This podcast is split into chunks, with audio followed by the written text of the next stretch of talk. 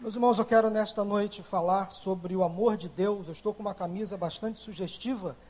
Fiz questão de mostrá-la para vocês, porque essa camisa, sem dúvida alguma, está fazendo você lembrar, se reportar a um versículo da Bíblia que nós vamos ler daqui a pouquinho, tá bom? Enquanto você lembra desse versículo, vamos citá-lo de cor. Eu quero dizer que há muito sobre, há muito assunto, há muito conteúdo sobre o amor de Deus este é um assunto verdadeiramente inesgotável. Há tanta coisa que a Bíblia tem a dizer sobre o amor de Deus que eu duvido que alguém aqui já chegou perto de compreendê-lo totalmente. E se há um escritor bíblico que mais soube definir o assunto amor de Deus, foi um discípulo, um evangelista chamado João. E ele se destacou tanto entre os demais discípulos, seguidores mais íntimos de Jesus, que ele passou a fazer parte de um núcleo menor de amigos de Jesus. Neste núcleo havia Pedro, havia Tiago e havia João, que eram três pessoas que realmente andavam mais próximas a Jesus. Esse discípulo chamado João foi chamado, considerado, ele é conhecido como o apóstolo do amor ou o discípulo amado. E João conhecia tanto o amor, sabia tanto praticar o amor, que ele recebeu do próprio Cristo um pedido muito especial quando Jesus Cristo estava na cruz do Calvário, sendo crucificado, em momentos ali que antecederam a morte de Cristo. E ali Jesus observou que estavam ali três mulheres, três Marias. Uma delas, mãe de Jesus, a outra Maria, a tia de Jesus, irmã da mãe de Jesus, e a terceira Maria era Maria Madalena. E Jesus também observou que havia ali entre aquele, entre aquele grupo que estava observando a morte de Cristo, João, o discípulo amado que estava acompanhando Jesus nos seus últimos momentos. Então, quando Jesus viu ali sua mãe, e perto dela o discípulo a quem ele amava, João, olhou para sua mãe e disse: Aí está o seu filho. Olhou para João e disse: Aí está a sua mãe. E diz o texto que em João capítulo 19, de 25 a 27, versículo 27, diz que daquela hora em diante, João recebeu Maria em sua casa, João levou Maria para a sua família, tamanho amor, tamanho cuidado daquele discípulo. Ele teve o privilégio de cuidar de Maria, a mãe de Jesus. Meus irmãos, a expressão amor de Deus ela é muito óbvia, muito redundante. É quase um pleonasmo vicioso Aquela expressão redundante, aquela expressão tão óbvia que você fica pensando assim: bom, isso está na cara. Porque Deus é amor, o amor só pode vir de Deus. É como dizer subir para cima, descer para baixo. Se sabe, conhece alguém que usa essas expressões? É como dizer assim, repetir novamente, um plus a mais, elo de ligação, encarar de frente, sorriso nos lábios viúva do falecido, metades iguais, decapitou a cabeça. São pleonasmos. Quer saber um outro pleonasmo que muito me agrada? É como dizer que torcer para o Vasco faz bem. É óbvio, apesar das derrotas, mas faz bem torcer para o Vasco. Esse é um pleonasmo. Estou brincando, gente, para dizer que amor de Deus é uma coisa muito óbvia. Porque Deus é amor. O amor nasceu no coração de Deus. A palavra amor está na essência de Deus. Satanás não consegue pronunciar esta palavra. Não está na essência do inimigo o amor. Mas Deus é amor. E o amor faz parte então da sua essência. Então quero ler com vocês nesta noite o versículo bíblico que melhor retrata o amor de Deus considerado por muitos como a maior síntese da Bíblia, ou a Bíblia em miniatura, ou a Bíblia resumida. João 3,16 é o versículo mais conhecido da Bíblia, justamente porque retrata a maior manifestação de Deus, ou seja, o seu amor. E a referência 3,16, João 3,16, virou marca, virou pregação ambulante. Se você vir alguém com esta camisa ou com simplesmente esses dizeres, 3,16, você logo vai identificar que esta referência é a principal referência bíblica do amor de Deus. Nós podemos então recitar esse versículo de cor? Porque Deus amou o mundo de tal maneira que deu o seu Filho unigênito, para que todo aquele que nele crê não pereça, mas tenha a vida eterna. Agora, as vozes doces, femininas, vamos lá. Porque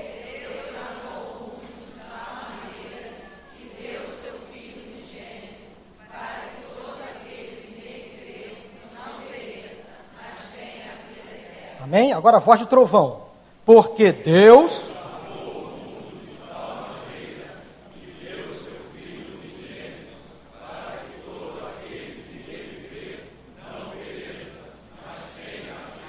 Agora o trovão vai ficar doce. Todo mundo junto?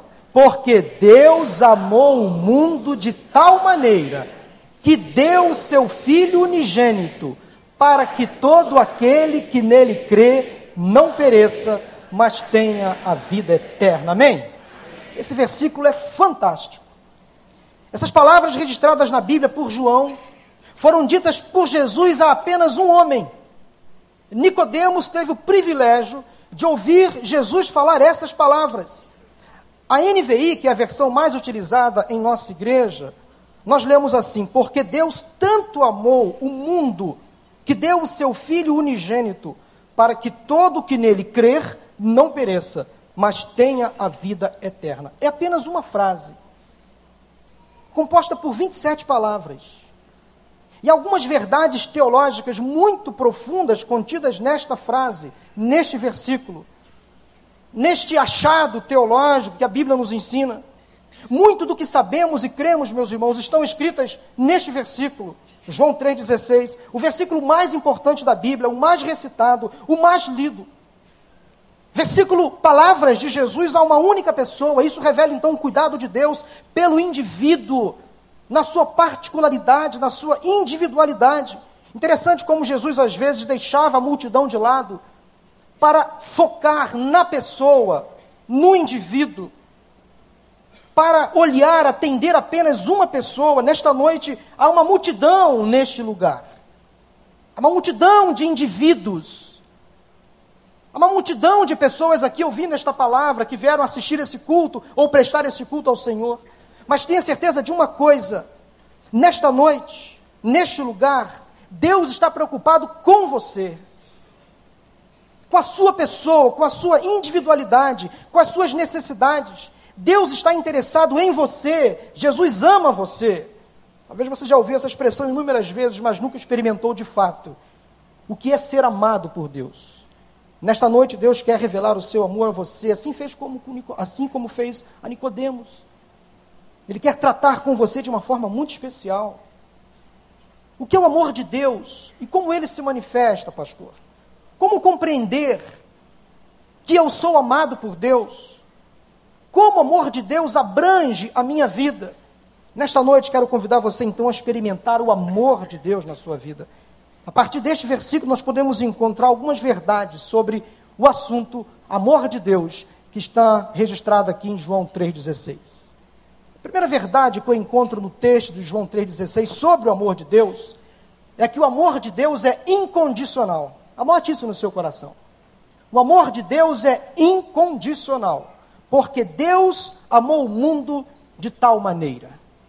O que verdadeiramente motivou Deus a elaborar o plano de salvação à humanidade foi então o seu amor incondicional, sem medida, a todas as pessoas.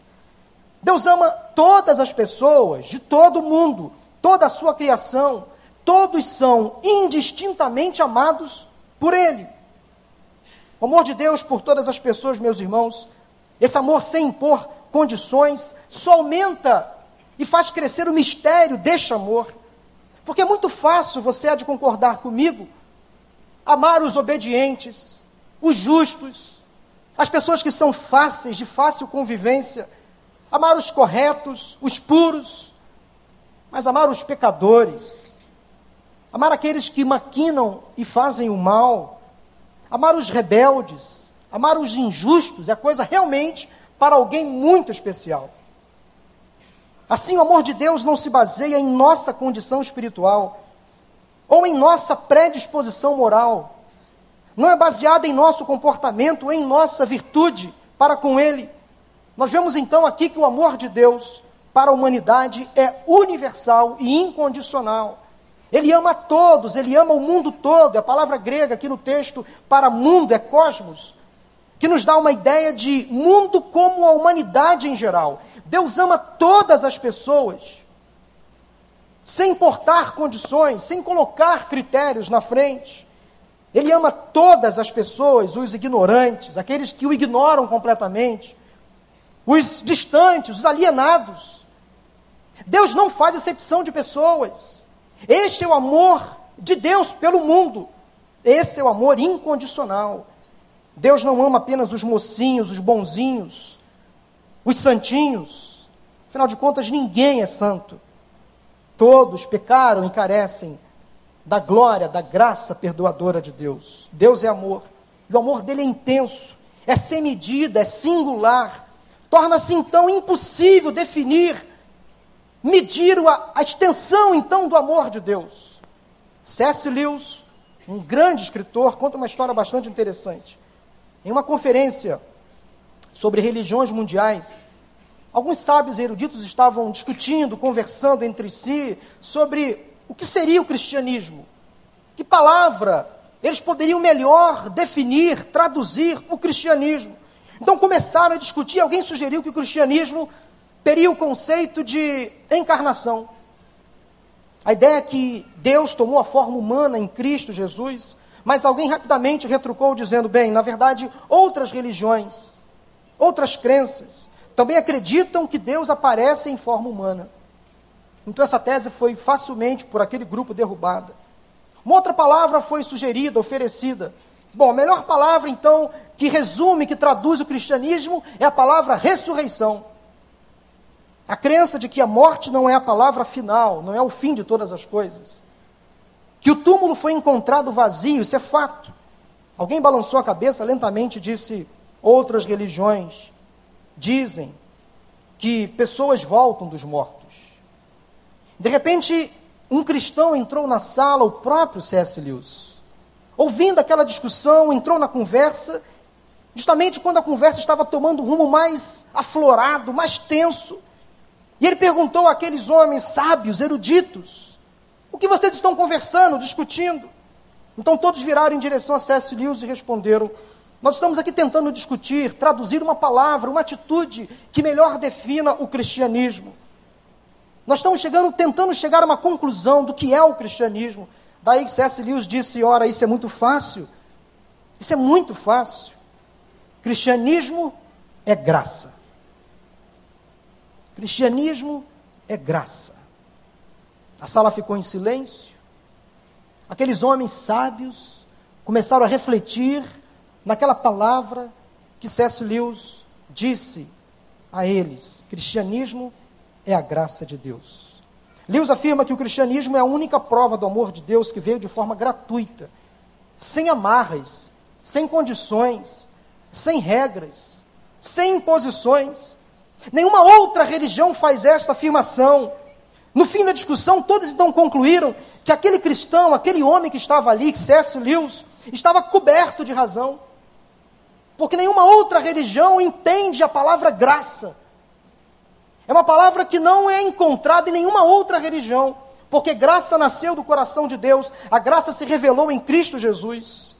Só o cristianismo se atreve a proclamar que o amor de Deus é incondicional, o amor incondicional que chamamos de graça, favor imerecido. A palavra graça não é achada também no vocabulário de Satanás. Ele não sabe pronunciar, ele não sabe traduzir, ele não sabe o que significa graça. Somente um Deus que nos ama incondicionalmente sabe realmente o significado da palavra graça. O melhor significado que eu já ouvi para graça, eu ouvi há alguns meses atrás. Os pastores da igreja, nós fomos a um encontro, a um seminário, a um congresso de liderança, e o irmão que ministrava os cânticos naquele congresso, ao introduzir uma de suas canções que falava sobre graça, superabundante graça, ele disse o seguinte: graça, preste atenção, essa, essa palavra, essa definição gravou, marcou meu coração. Ele falou assim: graça é continuidade. Graça é continuidade.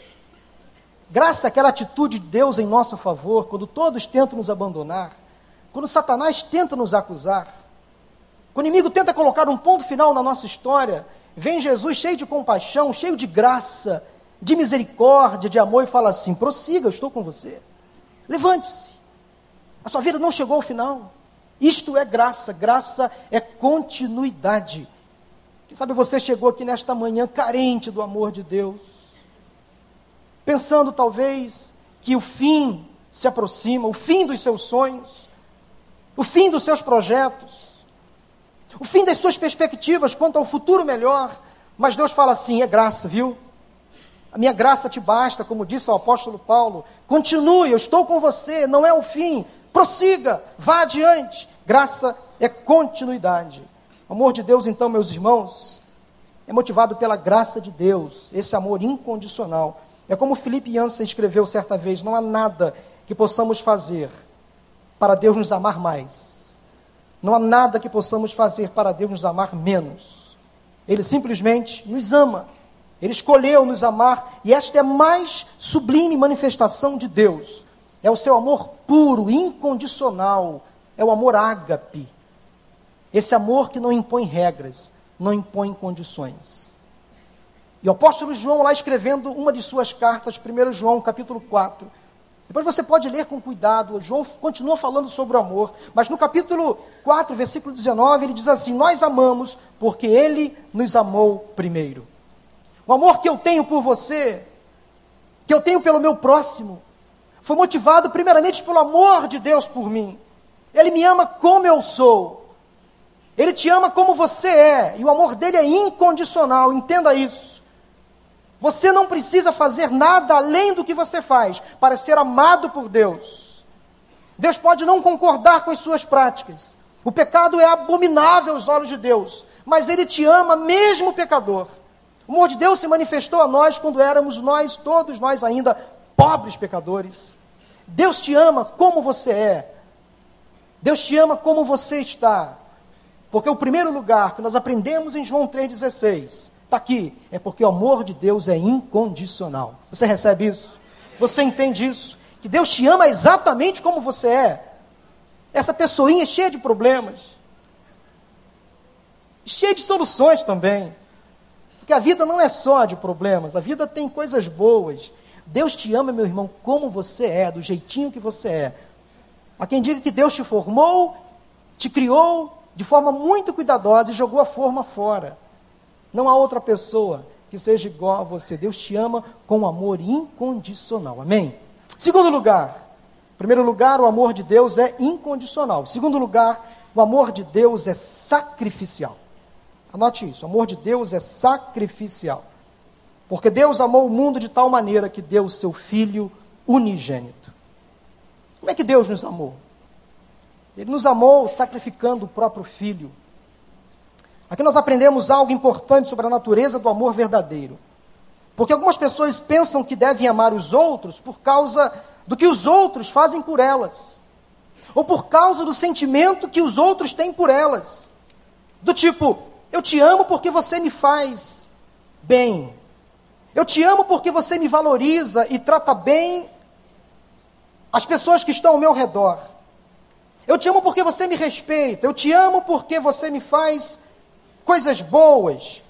Eu te amo porque você trata bem as pessoas que eu também amo. Tudo isso, meus irmãos e amigos, são atitudes que atestam, que confirmam o amor. Mas Deus nos mostra que o amor verdadeiro não tem nada a ver com o que você faz por mim ou como você me faz sentir, mas tem tudo a ver com o que, com o que eu posso fazer por você. Isto é sacrifício. O amor de Deus tem a ver com o que eu posso fazer por você. Isto é sacrifício. O que você está disposto a fazer pela pessoa que você afirma amar? Até onde você está disposto a ir pela pessoa que você afirma amar? Será que você daria a sua vida pela pessoa ou pelas pessoas que você afirma amar? Eu entendi exatamente a essência do amor incondicional quando eu fui pai. Antes da paternidade eu era uma pessoa, após a paternidade eu mudei radicalmente. A paternidade me amadureceu. Quando eu peguei aquele pequeno bebê, aquela criança no meu, no meu colo, eu pensei, Senhor, e agora? O que, que eu vou fazer? Aí Deus plantou no meu coração o amor dele por mim. O amor capaz de dar a vida pela outra pessoa.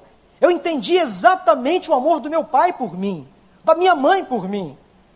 Quando eu fui pai, pela primeira vez e pela segunda vez, isso foi reforçado. Eu entendi exatamente o amor de Deus por nós. Eu me coloco no lugar do meu filho, da minha filha. Se preciso for, morro por eles. Morro pela minha esposa, dou a vida por ela, isto é o amor de Deus. Você está disposto, disposta a dar a sua vida pela pessoa a quem você afirma ou deduz amar? Se ainda não, você não compreendeu na sua essência o que é o amor sacrificial de Deus por nós.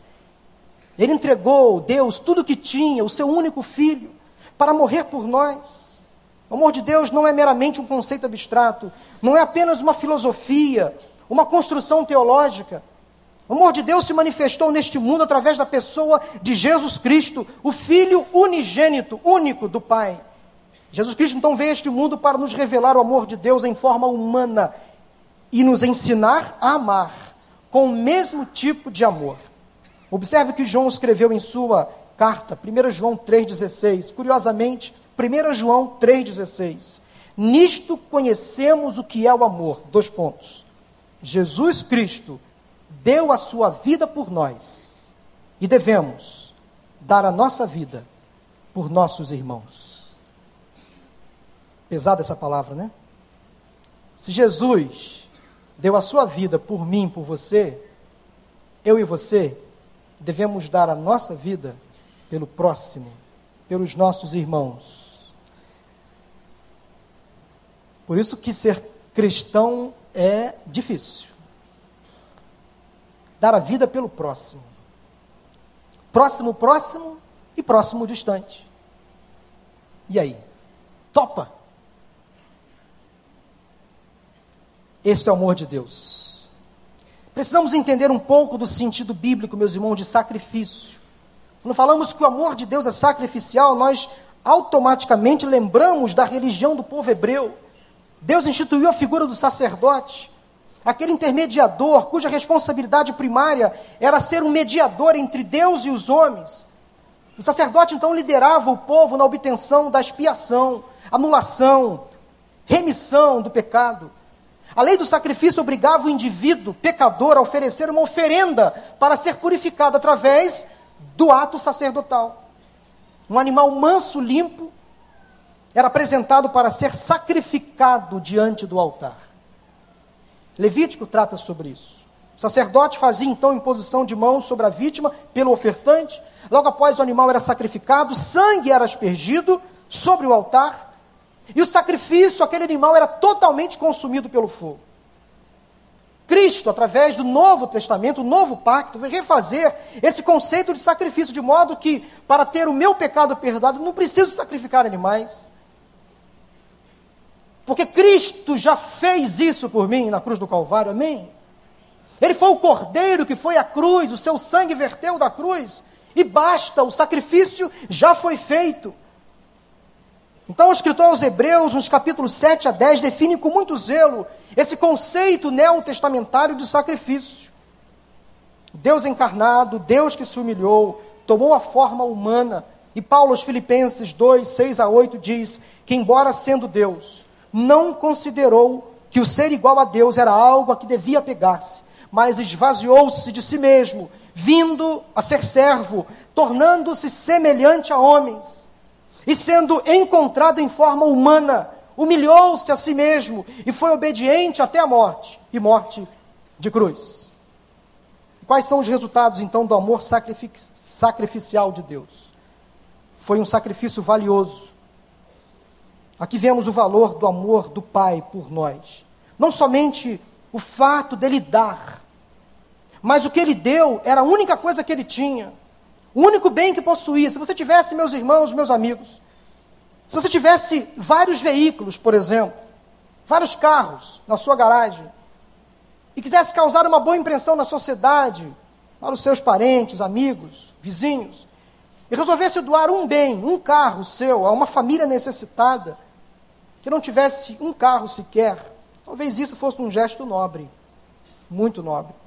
Mas se você tivesse que dar o seu único carro, o seu único veículo a alguém,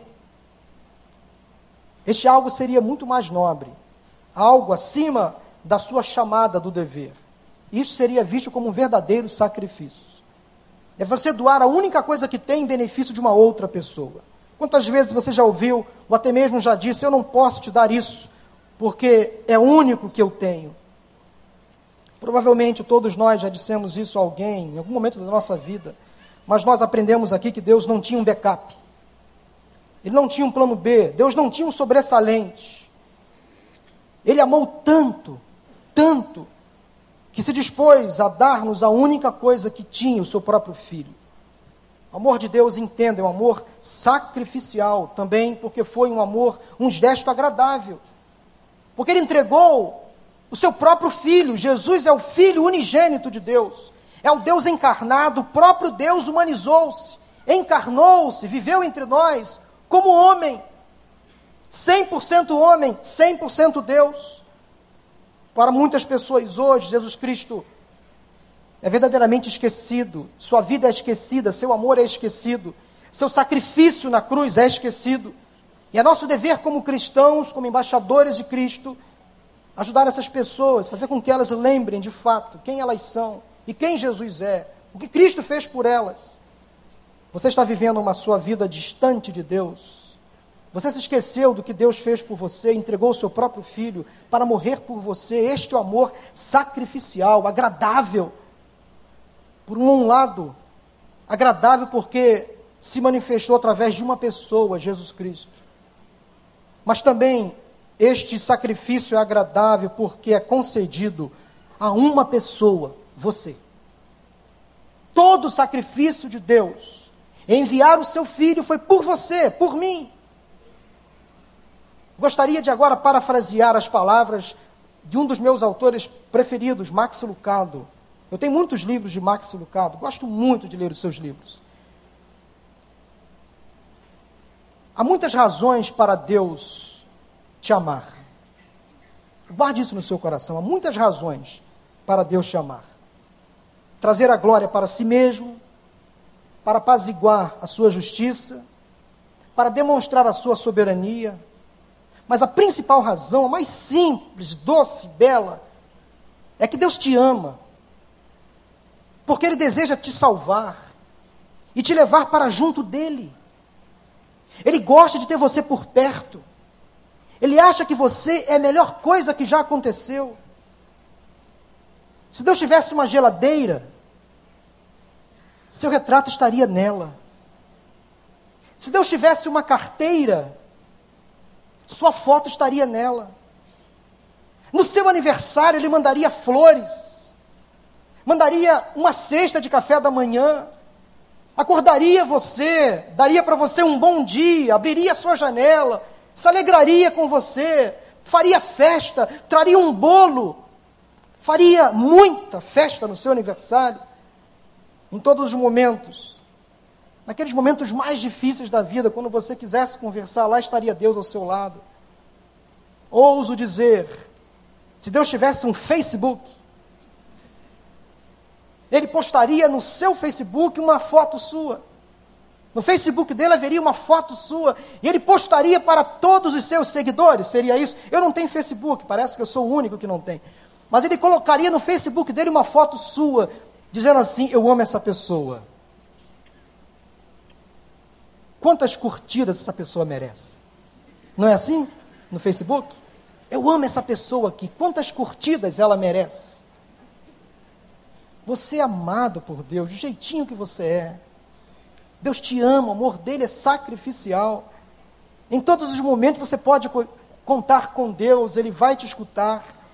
Ele pode viver em qualquer lugar do universo, mas ele escolheu o seu coração para habitar. Deus é louco por você e nunca vai desistir de você. Eu parafraseei essas palavras coloquei outras palavras minhas, eu me emocionei quando li, falei: caramba, isso é para mim. Deus me ama como eu sou. Que sacrifício é esse? Que amor é esse? Que grande amor é esse de Deus? João 3,16 define esse amor. Terceiro lugar. Primeiro lugar, o amor de Deus é incondicional. Está guardando? Segundo lugar, o amor de Deus é sacrificial. Em terceiro lugar, anote no seu coração, o amor de Deus é acessível. Porque Deus amou o mundo de tal maneira que deu o seu Filho unigênito para que todo aquele que nele crê não pereça. Notícia realmente boa sobre o amor de Deus é que ele não se limita a um grupo seleto de pessoas. Não está disponível apenas para aqueles que nasceram com uma determinada cor de pele, ou para aqueles que nasceram num determinado país ou continente, por exemplo. O amor de Deus também não é difícil de encontrar. Ele não está reservado apenas para uma elite intelectual ou para um grupo econômico poderoso sobre a face da terra. Não, o amor de Deus é acessível a todas as pessoas que o aceitam, que o confessam, que creem que Jesus Cristo é o Filho de Deus. O amor é acessível a todas as pessoas. Deus desceu ao nosso nível, não no sentido de que ele tenha diminuído, se enfraquecido, se inferiorizado, não, mas a sua santidade limitou-se à nossa esfera, ele viveu entre nós, de modo a que eu posso amá-lo, eu posso me aproximar dele, porque ele me ama, ele se torna flexível à minha vida, ele se torna então coerente aos meus desejos, ele faz com que eu entenda, ele faz com que eu o compreenda. Nosso Deus não é um Deus distante, que nos ama apenas a partir de um lugar místico, longe de tudo e de todos. Ao contrário, ele entrou no nosso mundo e também anseia entrar na sua vida em nome de Jesus. Basta você abrir o coração para Ele.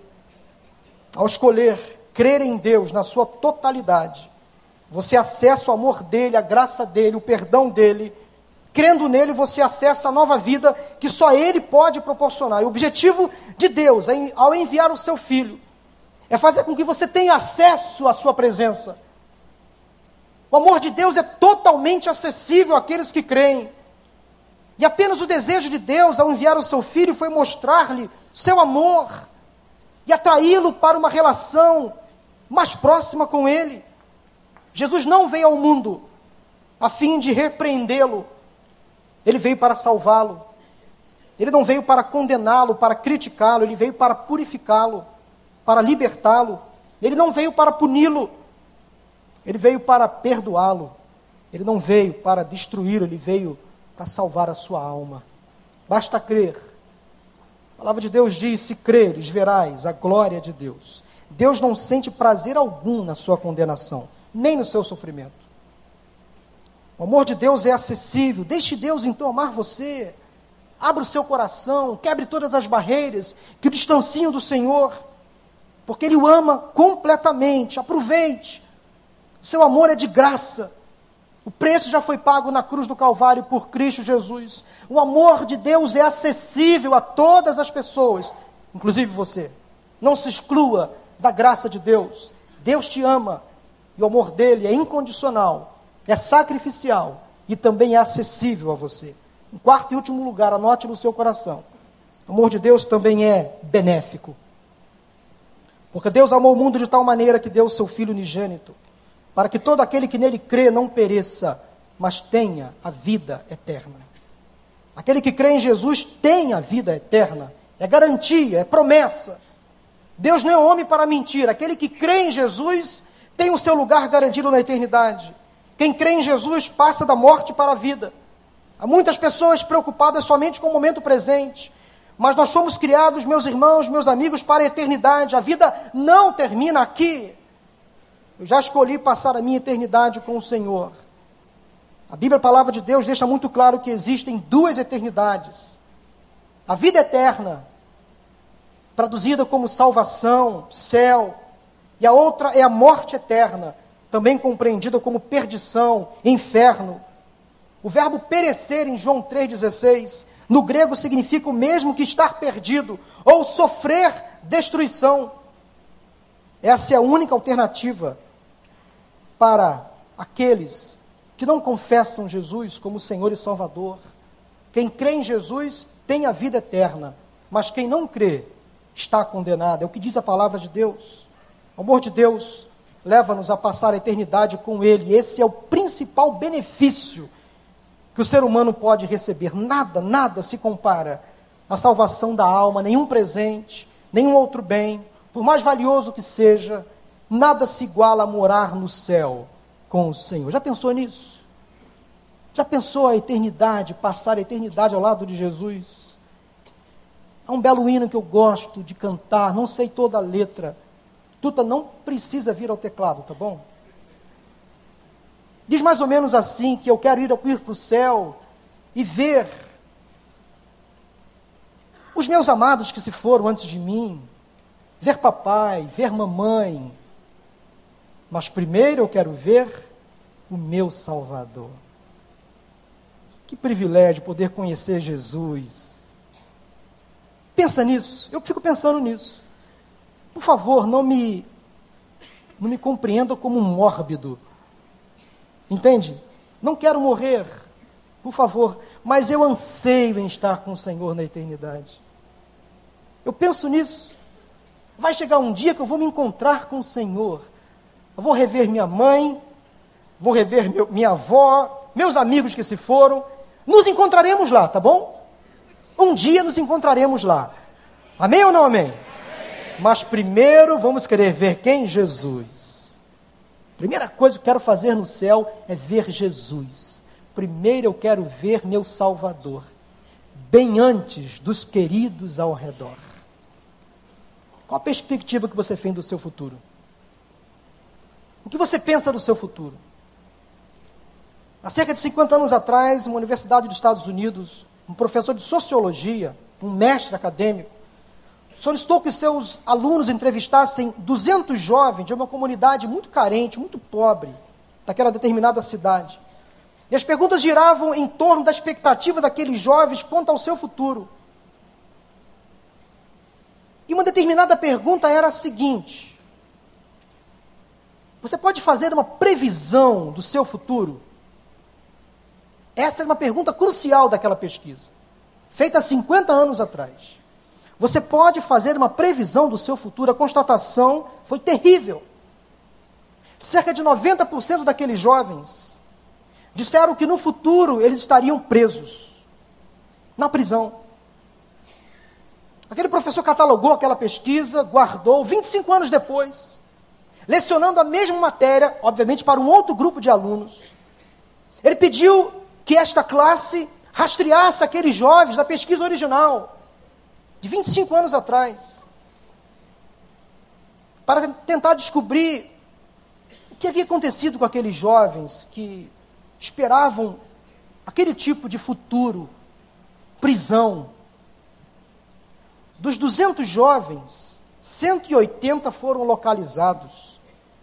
E dos 180, apenas quatro já haviam sido presos. Por que, meus irmãos, meus amigos, determinadas pessoas fazem projeções tão negativas quanto ao seu futuro? Porque, é muito, por que, que há muitas pessoas pessimistas entre nós?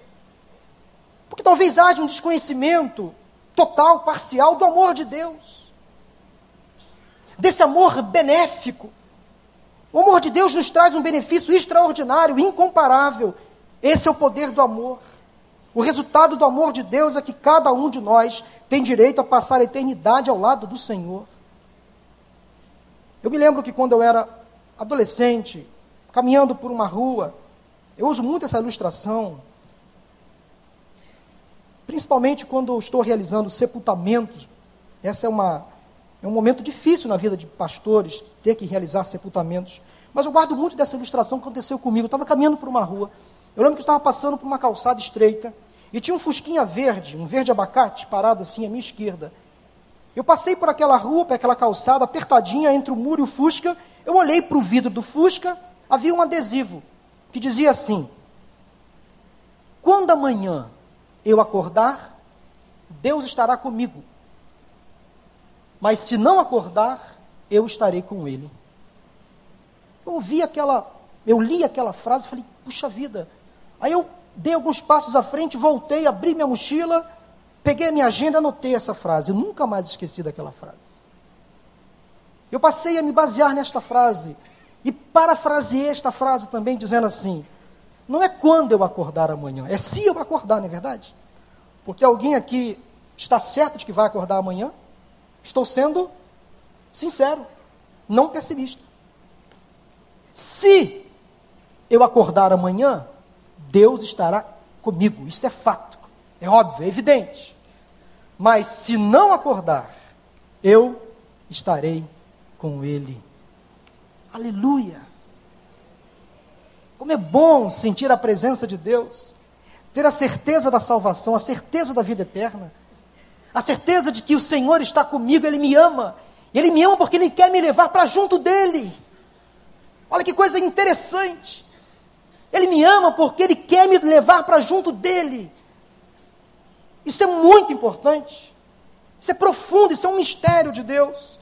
Esta certeza somente é encontrada por aqueles que creem em Jesus e o confessam como seu Senhor e Salvador.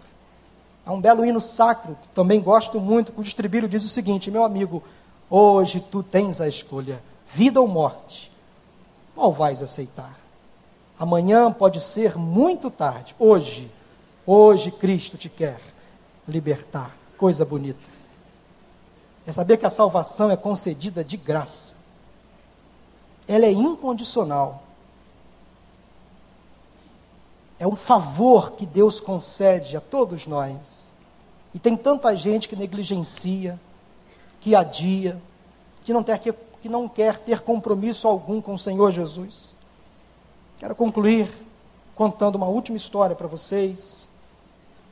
Uma história antiga, uma história antiga que eu ouvi há muito tempo. Conta-se uma história de um jovem que um dia brigou com seu pai, saiu de casa. Ele continuou mantendo contato com a sua mãe através de cartas. E queria muito voltar para casa. Mas ele estava com medo da reação do seu pai, medo de ser rejeitado, medo de não ser aceito, de ser humilhado. Ele pegou pesado com seu pai. Sua mãe escreveu para ele e pediu-lhe: Filho, volta para casa. Mas ela não estava certa ainda da reação do seu marido, da atitude dele ao receber o filho de volta. Mas aquela mãe insistiu: Filho, volta para casa. Por fim, sua mãe escreveu e disse que ela iria falar com seu pai sobre essa possível volta. E se ele, pai, tivesse perdoado o filho, ela faria um sinal ela amarraria, ela penduraria um lenço branco, um pano branco num galho de uma árvore que havia no quintal daquela casa. E aquele filho então foi para a casa dos seus pais sem saber a resposta da carta. E ele foi ansioso. Ele pegou um trem. E ele estava então chegando próximo à estação que ficava próxima à sua casa. O rapaz então pregou o trem, foi para casa, estava incerto do perdão do pai. Quando ele estava se aproximando da estação que desceria, ele pensou: não posso descer se eu não vir o lenço branco no galho da árvore. Não posso descer. Só vou descer se o pano branco estiver lá. Ele ficou muito tenso, nervoso, compartilhou com um amigo que estava ao seu lado o seu dilema. E então ele disse para o seu amigo: Não vou suportar olhar. Faça o favor, sente no meu lugar. Olhe para fora da janela e veja se há ou não há um lenço branco num galho de uma árvore, a árvore mais alta que tem na minha casa. O trem vai passar perto da minha casa. Faça o favor para mim, olhe por mim, olhe, olhe pela janela. E aquele jovem então fez isso, trocou de ligar com o seu amigo, ele ficou abaixado tenso, nervoso. Então ele perguntou: existe algum pano branco amarrado em algum galho de uma árvore mais alta do quintal da minha casa? Por um momento o amigo não disse nada. Ele ficou ainda mais preocupado, nervoso, tenso. Então ele se virou para ele, aquele amigo olhou para ele e disse: Há um pano branco em cada galho da árvore mais alta da sua casa. Muitos panos brancos, não só um, mas inúmeros. É uma árvore branca significa dizer que você pode voltar para casa despreocupado, teu pai te perdoou. Não há reserva alguma, não há mágoa alguma no coração dele. Vai tranquilo, teu pai já te perdoou. Em certo sentido, meus irmãos, Jesus Cristo é o pano branco amarrado à cruz do Calvário, sinalizando que a salvação está disponível de graça para todo aquele que crê, que confessa Jesus como Senhor e Salvador. Aqueles que confessam seus pecados arrependidos podem se prontificar a voltar à casa do Pai, para os braços amorosos de Deus. Esta é a principal manifestação do amor de Deus. Esta é a principal mensagem de João 3,16. Porque Deus amou o mundo de tal maneira que deu seu Filho unigênito para que todo aquele que nele crê não pereça, mas tenha vida eterna. A salvação é pela fé em Jesus. Quem acredita e aceita que Jesus é Senhor. Salvação é um presente de Deus. Você entende o amor de Deus agora por você? Dá para compreender a extensão desse amor, o sacrifício que Deus fez por você, por te amar demais, porque quer tê-lo junto dele na eternidade. Esse é o amor incondicional de Deus. Quem sabe você entrou aqui nesta noite sentindo menos amado de todos. Mas o amor de Deus chegou a você nesta noite, ele quer te alcançar. Esse é o amor de Deus incondicional, ele quer te abraçar. Deus quer tratar você, quer colocar você no colo. Ele te ama.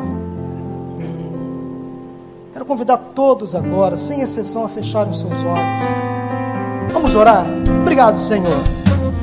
Obrigado pelo teu amor incondicional, sacrificial, acessível, benéfico. Obrigado, Senhor, porque sem a tua graça estaríamos condenados.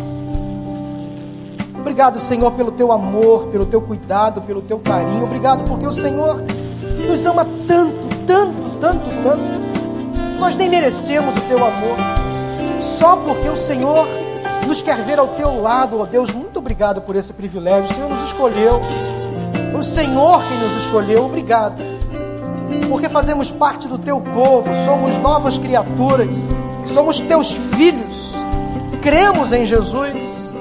E o fato de crermos no teu filho nos garante o acesso a vida eterna, passarmos a eternidade ao teu lado, nada se compara a isto, Senhor. Nós reconhecemos, Deus, a tua graça sobre nós. De modo especial, as pessoas que vieram aqui à frente. Ó Deus, abrace, acolha, Senhor. Dê a guarida, o conforto. Demonstre de forma muito clara e evidente o teu amor, o teu abraço, o teu aconchego. Essa pessoa que entrou aqui hoje, quem sabe, caída, fraca, saia daqui fortalecida com a tua graça, com o teu amor. Dá ao teu povo, Deus, uma semana abençoada, de bênçãos, de vitórias. Oramos agradecidos, alegres, em nome de Jesus. Amém.